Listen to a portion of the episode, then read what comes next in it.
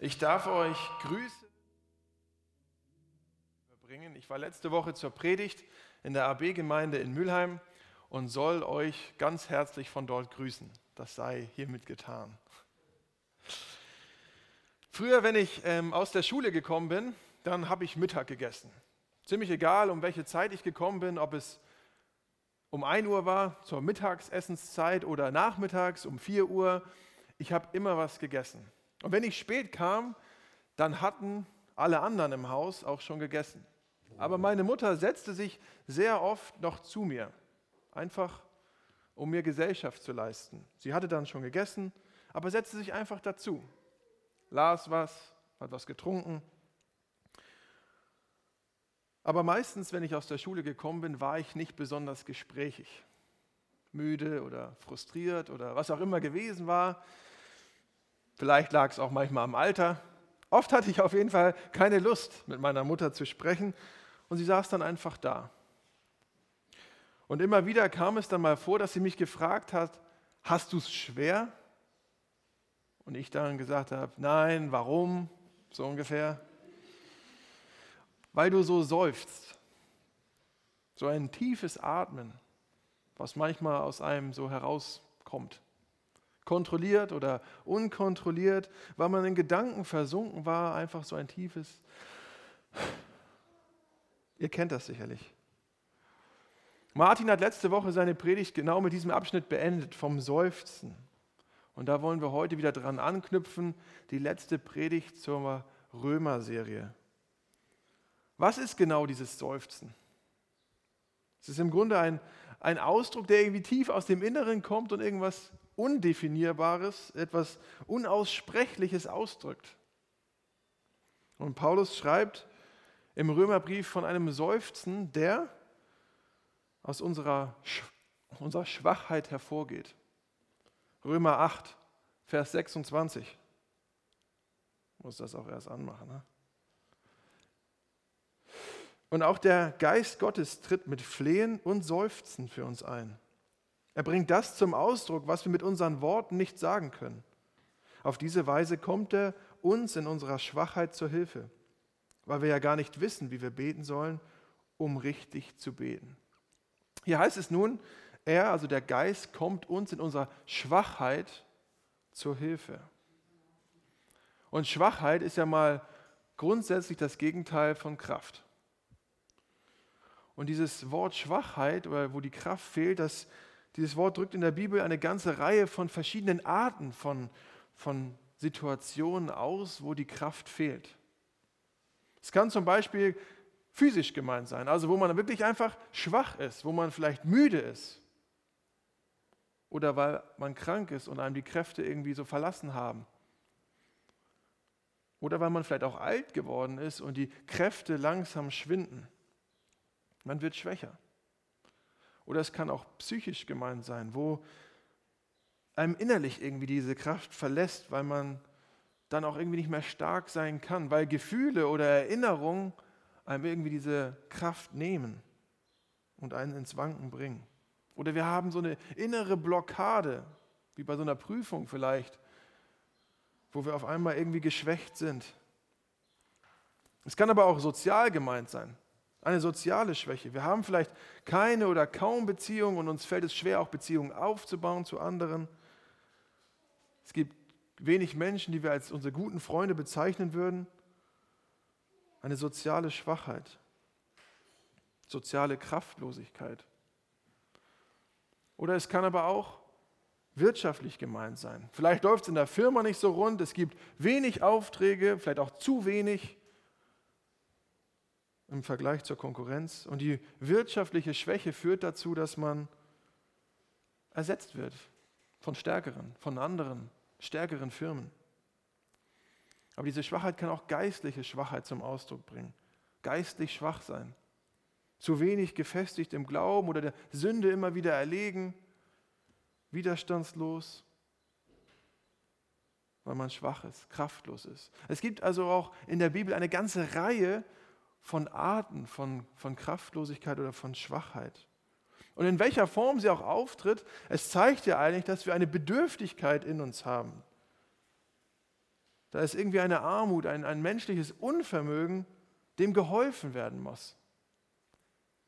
Und dann gibt es vielleicht Situationen, wo wir uns einfach auch ohnmächtig fühlen, wo wir nichts mehr zu tun wissen, machtlos sind. Man hat keinen Einfluss mehr auf diese Situation. Und ich glaube, jeder von euch kennt so eine Situation. Und ich habe mal nachgedacht und bin auf eine ganze Reihe von Ereignissen auch in meinem Leben gekommen. Zum Beispiel, ich war mal vor, bei einer Polizeistation, um eine Erlaubnis zu beantragen für eine evangelistische Aktion in der Innenstadt. Und der Polizist, der wollte mir schlichtweg nicht helfen und führte eine ganze Reihe von Gründen an, warum das jetzt nicht mehr möglich war. Mir fehlten Papiere, ich war zu spät, er konnte sowieso nicht das so schnell machen und, und, und. Und da hilft Reden und Diskutieren nichts, weil ich einfach schlichtweg die schwächere Position hatte, sozusagen. Oder bei meinem Bruder in der Firma. Er hat eine Firma und hat die übernommen und in den ersten sieben Jahren wurde siebenmal eingebrochen. Und alles Mögliche wurde ausgebessert. Es gab ein neues Hoftor, es gab Scheiben, die man nicht einschlagen kann, es gab einen neuen Tresor, es gab Bewegungsmelder, es gab Kameras. Und zuletzt haben die Einbrecher ein Loch in eine Hauswand reingeschnitten. Und da macht sich doch irgendwie das Gefühl einer Machtlosigkeit breit, oder? Was soll man da noch machen? Und auch Corona ist vielleicht so eine Situation, wo das Virus irgendwie unsichtbar ist, aber doch irgendwie da und wo man sich vielleicht auch machtlos fühlt, ängstlich wird, vorsichtig und wo man sich dann auch den Entscheidungen des Staates auch beugen muss.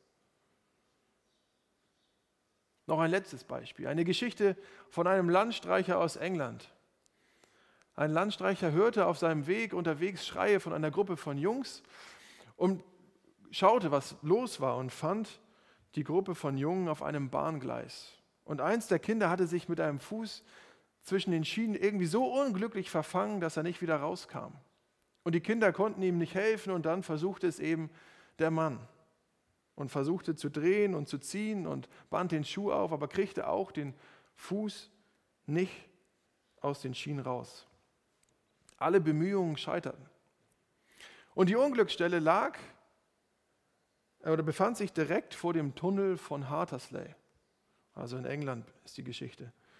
Die anderen Jungen liefen in, die, in den Ort, um Hilfe zu holen. Und dann hörte man aber auf der anderen Seite des Tunnels den Zug einfahren in den Tunnel. Und jeden Moment konnte er im Grunde rauskommen aus dem Tunnel und den Jungen überfahren.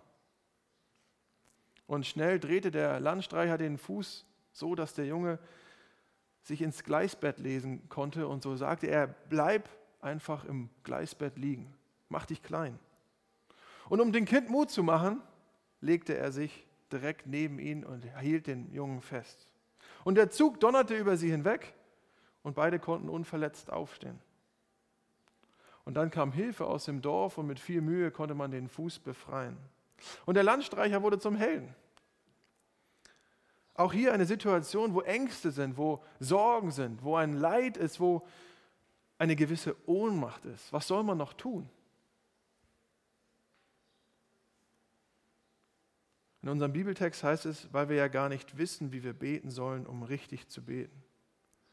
Vielleicht wissen wir manchmal auch gar nicht mehr, was zu tun ist oder wie man es machen soll und vielleicht gar nicht mal mehr, wie wir überhaupt beten können, wie wir uns noch an Gott wenden können. Aber die Geschichte hier hat einen Helden. Einer, der nicht nur eine Idee zur Rettung hat, sondern auch Teil der Situation wird. Er steht nicht daneben und gibt Kommandos und sagt, Kind, tu jetzt dies und das, mach das so, sondern er nimmt nicht nur Anteil, sondern wird zum Teil dieser, des Ganzen. Die Schwierigkeiten des Jungen sind jetzt im Grunde seine Schwierigkeiten. Und in der Situation des Jungen im Grunde, glaube ich, das Beste, was ihm passieren konnte. Und ähnlich geht es in unserem Bibeltext weiter, Vers 27. Und Gott, der alles durchforscht, was im Herzen des Menschen vorgeht, weiß, was der Geist mit seinem Flehen und Seufzen sagen will, denn der Geist tritt für die, die zu Gott gehören, so ein, wie es vor Gott richtig ist. Der Geist tritt für uns ein. In unserer Schwachheit, in unserer Ohnmacht, der scheinbar ausweglosen Situation ist das kein Ende. Es ist kein Grund aufzugeben. Der Geist Gottes tritt für uns ein. Er ist in uns und somit auch Teil der Situation. Wo wir nicht mehr reden können, da spricht er. Wo wir nicht weiter wissen, ist er da, er hilft. Wer ist dieser Geist, der für uns eintritt? Könnte man fragen. Als Jesus die Erde verließ, gab er seinen Jüngern den, den Heiligen Geist zur Seite. An Pfingsten, letzte Woche, das Fest, wo wir uns daran erinnern, die Ausgießung des Heiligen Geistes, wie es auch genannt wird. Der Geist, der den Menschen zur Seite stehen soll. Und wir lesen in Apostelgeschichte 1, Vers 8, ihr werdet die Kraft des Heiligen Geistes empfangen, der auf euch kommen wird, und ihr werdet meine Zeugen sein in Jerusalem und in ganz Judäa und Samarien und bis ans Ende der Erde. Der Heilige Geist ist also auch eine Kraft, die bis, uns bis ans Ende der Erde bringen wird. Also wo auch immer wir sind, wie schwach wir uns auch vielleicht fühlen, der Heilige Geist ist da und kann uns Kraft geben.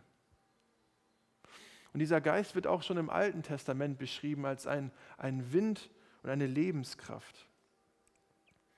Und seine Merkmale sozusagen sind immer wieder, dass er ähm, geheimnisvoll ist, dass es eine ehrfurchtserweckende und göttliche Kraft ist.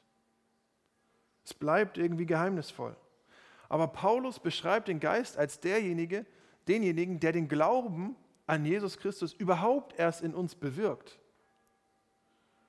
Also ohne den Geist kann man Christus nicht angehören. Erst durch den Geist sind wir mit Christus eigentlich verbunden. Das heißt, ohne den Heiligen Geist würden wir keine Kinder Gottes sein. Und das ist ein ziemlich entscheidendes Kriterium, würde ich sagen. Und so beschreibt auch Johannes den Geist als den Lebensspender, denn nur durch ihn ist das Leben überhaupt erst möglich. Und so heißt es in äh, Johannes 7 ab 38, wer an mich glaubt, von dessen Leib werden, wie die Schrift sagt, Ströme lebendigen Wassers fließen. Das sagte er aber von dem Geist, den sie empfangen sollten, die an ihn glaubten. Und einige von euch haben vielleicht auch eine besondere Erfahrung mit dem Geist gemacht, in dem Moment, wo ihr zum Glauben gekommen seid. Vielleicht war es eine überwältigende Erfahrung der Liebe Gottes oder bei anderen bewirkt er Freude. Vielleicht auch eine besondere Erleuchtung. Erst letzte Woche sprach ich mit jemandem, der sagte, als er sich taufen ließ, hatte er das Gefühl, dass er Dinge in der Bibel wieder ganz neu und anders verstanden hat. Vielleicht andere leben ihn als Befreiung oder als moralische Umwandlung in dem Moment, wo man sich bekehrt hat. Man kann auf jeden Fall zusammenfassen, der Geist ist die Kraft des neuen Lebens. Und er bringt direkten Zugang zur persönlichen Beziehung zu Gott. Das heißt, wer den Geist hat, der ist nicht mehr abhängig von den Normen in dieser Welt. Und trotzdem sind wir Menschen mit menschlichen Bedürfnissen. Und darüber habe ich vor drei Wochen gepredigt, zwischen dieser Spannung, dem Konflikt zwischen dem alten Leben und dem neuen Leben, dem Fleisch und dem Geist. Aber Paulus lässt im Grunde hier nochmal deutlich werden, dass genau in der Schwachheit, da wo wir nicht können, wo wir vielleicht auch wieder fleischlich sind, dass seine Gnade in uns zur vollen Geltung kommt. 2. Korinther 12, 9. Meine Gnade ist alles, was du brauchst, denn meine Kraft kommt gerade in der Schwachheit zur vollen Auswirkung. Oder 2. Korinther 13, 4. Als er, Jesus am Kreuz starb, war er schwach. Aber jetzt lebt er durch Gottes Kraft.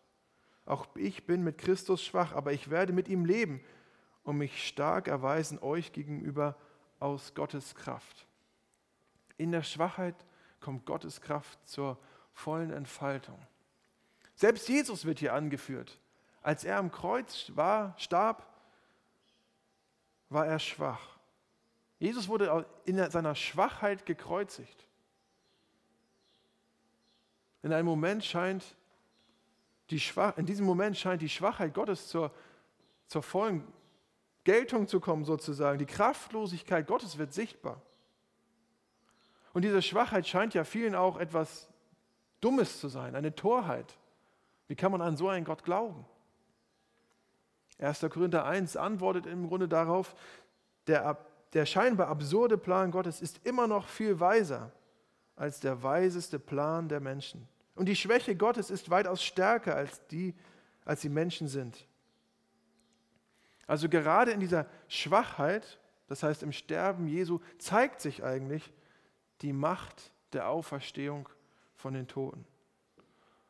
Und so offenbart Gott im Grunde auch seine Kraft in einem sehr schwachen Moment. Und uns ist im Grunde kein Landstreicher zur Seite gestellt, sondern mit dem Heiligen Geist ein Teil der Dreieinigkeit Gottes. Gott selbst. Und er kennt unser Herz. 27 nochmal. Und Gott, der alles durchforscht, was im Herzen des Menschen vorgeht, weiß, was der Geist mit seinem Flehen und Seufzen sagen will. Denn der Geist tritt für die, die zu Gott gehören, so ein, wie es vor Gott richtig ist. Und dann geht der Text weiter im Vers 28, da heißt es, eins aber wissen wir, alles trägt zum Besten derer bei, die Gott lieben. Sie sind ja in Übereinstimmung mit seinem Plan berufen. Ein sehr bekannter Vers. Alles wird zum Besten dienen. Martin hat letzte Woche genau von den Versen davor gesprochen, wo es um Leid geht. Und hier geht es auch um Schwachheit in unseren Versen. Und gerade hier in diesem Vers sind auch diese leidvollen und schwierigen Momente gemeint. Die Bibel sagt ja nicht, werde Christ und alles wird gut. Hier hast du 10.000 Euro und es wird dir noch zum Besten dienen. Hier hast du gesunde Kinder und Enkelkinder und es wird dir noch zum Besten dienen. Nein, sondern gerade da, wo es leidvoll ist, wo es schwierig ist, wo es herausfordernd ist, sagt Paulus, es wird dir noch zum Besten dienen. Und das ist oft schwierig mit konkreten Situationen im Alltag und im Leben in Einklang zu bringen. Und ich glaube, weil unsere Perspektive oft eingeschränkt ist. Werfen wir einen Blick auf Jesus. Da betet der, der reinste und, und heiligste Mensch, bevor er sterben muss. Und er betet ja um etwas völlig Verständliches, was wir nachvollziehen können, nämlich dass er das Leid und den Tod nicht erleben muss. Er betet eigentlich gegen dieses Unrecht, was er erleiden muss. Und er tut das in tiefster Verzweiflung. Und doch wird Jesus im Garten Gethsemane nicht erhört. Der Kelch geht nicht an ihm vorüber. Der Mord wird nicht verhindert. Und sein wertvolles und fruchtbares Wirken wird nicht fortgesetzt. Sein Vater beschützt ihn nicht vor Schmerzen, nicht vor Spott, nicht vor der Schande, nicht vor dem Tod. Im Herzen des Evangeliums wird ein Gebet nicht erhört. Und man könnte ja die Frage stellen, wie soll das zum Besten dienen? Stellt euch vor, Jesus wäre erhört worden. Stellt euch vor, er wäre nicht am Kreuz gegangen, nicht ans Kreuz gegangen. Was hätte es bedeutet? Er hätte sein Blut nicht an unserer Stelle und nicht zu unseren Gunsten vergossen. Wo würden wir mit unserer Schuld bleiben? Wo würden wir mit unserem Tod bleiben? Woher käme Hoffnung? Aus der tiefsten Verzweiflung eigentlich, eines nicht erhörten Gebetes, wächst das, das Heil für dich und mich, für die ganze Welt. In der Schwachheit Jesu, aus der Schwachheit Jesu kommt die Rettung der Welt. Die Tür zur Ewigkeit ist, ist jetzt offen. Das Beste kommt noch, beziehungsweise ist jetzt erst möglich. Und das gilt für alle, die sich zu Gott halten. 28 bis 30 nach der Elberfelder. Wir wissen aber, dass denen, die Gott lieben, alle Dinge zum Guten mitwirken, denen, die nach seinem Vorsatz berufen sind. Denn die er vorher erkannt hat, die hat er auch vorherbestimmt, dem Bilde seines Sohnes gleichförmig zu sein, damit er der Erstgeborene sei unter vielen Brüdern. Die er aber vorherbestimmt hat, diese hat er auch berufen. Die er berufen hat, diese hat er auch gerechtfertigt. Die er aber gerechtfertigt hat, diese hat er auch verherrlicht. Und hier scheint irgendwie gerade so ein, so ein Fünfklang sozusagen. Vorherbestimmt, vorher erkannt, vorherbestimmt, berufen, gerechtfertigt, verherrlicht. Und vielleicht könnte man hier ins Stocken geraten und sagen, ja, bin ich denn überhaupt erkannt? Bin ich vorherbestimmt? Gehöre ich dazu? Bin ich hier gemeint? Und da fängt vielleicht bei dem einen oder anderen das Grübeln an. Wie ist das jetzt bei mir? Aber Paulus schreibt ja diesen Brief an die Römer nicht, um die Leute nervös und unsicher zu machen, nach dem Motto, ja, jetzt denk mal drüber nach, ob du wirklich dazugehörst. Sondern er möchte ihnen eigentlich ausdrücklich sagen, ihr seid in Gottes ewigen Entschluss verankert. Ihr seid in Gott und in Jesus Christus verankert.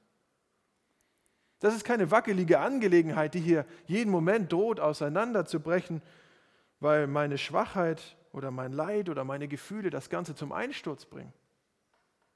Nein, Gott hat Ja gesagt zu dir. Er hat dich berufen. Er hat dich gerecht gemacht durch seinen Tod am Kreuz. Und er wird uns auch verherrlichen, nämlich wenn wir in die Ewigkeit, in die Herrlichkeit zu ihm gehen dürfen. Und daraus resultiert Hoffnung. Wir sind verankert. Was auch immer passieren wird. Wir dürfen uns in die Hände Gottes fallen lassen.